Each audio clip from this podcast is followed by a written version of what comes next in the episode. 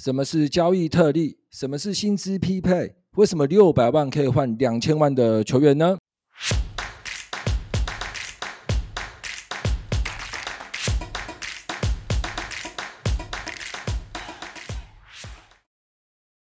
？Hello，你好，我是 Johnny。上一支影片我们是聊全额中产薪资硬上限、薪资上限等条款的部分。如果你对 NBA 薪资结构跟条款的部分有兴趣，记得去看上一支影片，也记得多跟朋友分享一下我的上一支影片。毕竟要做这种条款的部分，要整理的资料非常多。那今天我们一样要来聊条款。今天我们要聊的是薪资匹配跟交易特例，主要原因是老鹰跟爵士进行了一笔交易案，老鹰队送出了薪资超过两千万的 John Collins，而爵士队送出的 Rudy Gay 他的薪资只有六百多万，所以这一笔交易案实际上并没有所谓的薪资匹配。也因为如此，有很多朋友就跑到我的 IG 上留言问我。清哥，这个没有薪资匹配，他为什么可以进行交易？所以今天咱们就来聊聊薪资匹配以及交易特例的部分。这里我必须很诚实的说，老鹰跟爵士的这笔交易案是非常好的范例。至于交易的部分，当然是爵士赚，这个部分是没有问题的。可是如果我们用薪资跟条款的部分切入的话，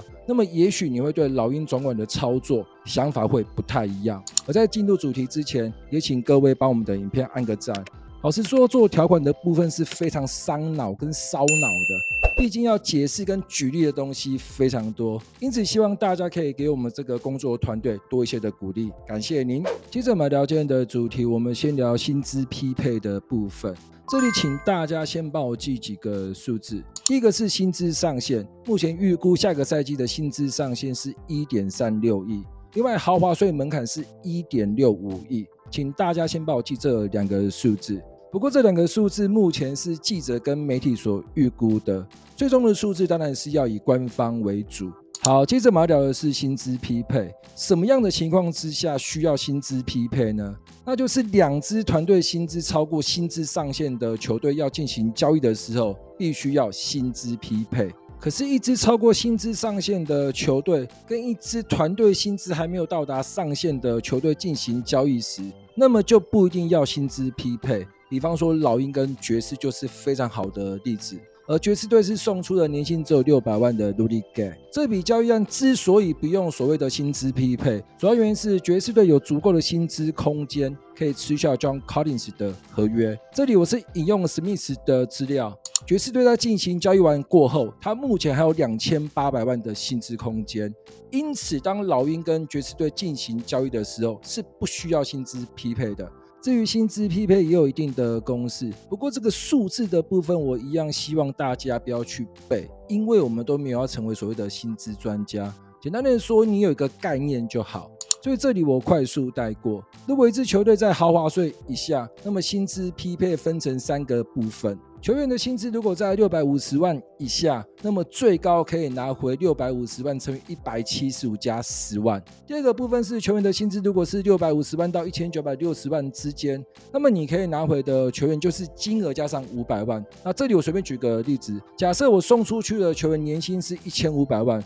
那么我最高可以拿回两千万。第三个部分就是球员薪资只要超过一千九百六十万。那么最高就是可以拿回一百二十五趴加十万美金的球员回来。换句话说，如果送出去的球员薪资是两千万，那我大概可以拿回两千五百万的球员回来。而球队如果是超过了豪华税门槛，那么薪资匹配的部分一样是乘以一百二十五趴加十万。不过这里要注意的是，这个是旧的版本。这里我补充一个资料，这里我是引用记者 Eric Pincus 的资料。新版劳资协议对于薪资匹配公式的部分也有进行了调整，比方说七百五十万到两千九百万这个区间，薪资匹配的部分就是加上七百五十万。换句话说，如果我送出去的球员是一千万，那么我最高可以拿回一千七百五十万。另外，如果冲出去的球员薪资超过两千九百万，那么薪资匹配的部分就是一百二十五趴再加上二十五万。以上是记者 Abby Pincus 的资料。不过我想要说的是，数字的部分不用背，一切还是以官方为主。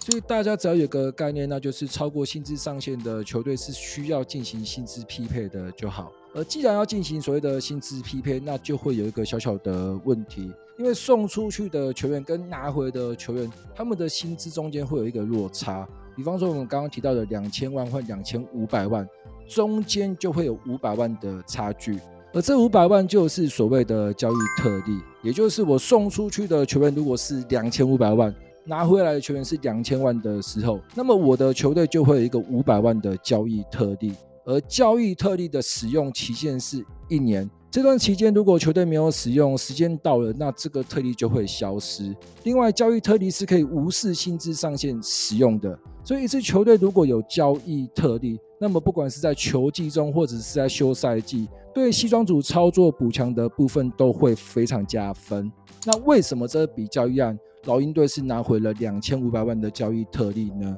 这里我们就要来看老鹰队西装组的操作模式。老实说，他非常聪明。因为上个赛季季中，老鹰跟火箭队进行了一笔交易案，球队透过 Holiday 得到了一个六百三十万的交易特例，因此老鹰队是用交易特例的部分吃下了 Rudy Gay 的薪资，再透过薪资不需要匹配的部分把 John Collins 送到了爵士队，所以老鹰队才会得到了一个两千五百万的交易特例。不过这里会出现一个小小的问题，因为根据旧版的劳资协议规定。Holiday 这个六百三十万的交易特例，最高只可以换回六百四十万的球员。可是 Rudy Gay 的薪资是六百四十七万，因此如果是用旧版的劳资协议规定，其实老鹰队是不可以这么操作的。可是刚刚我们已经有提，目前已经有新版的劳资协议，而新版劳资协议规定是可以加二十五万，所以六百三十万加上二十五万等于六百五十五万，所以老鹰队可以用这个交易特例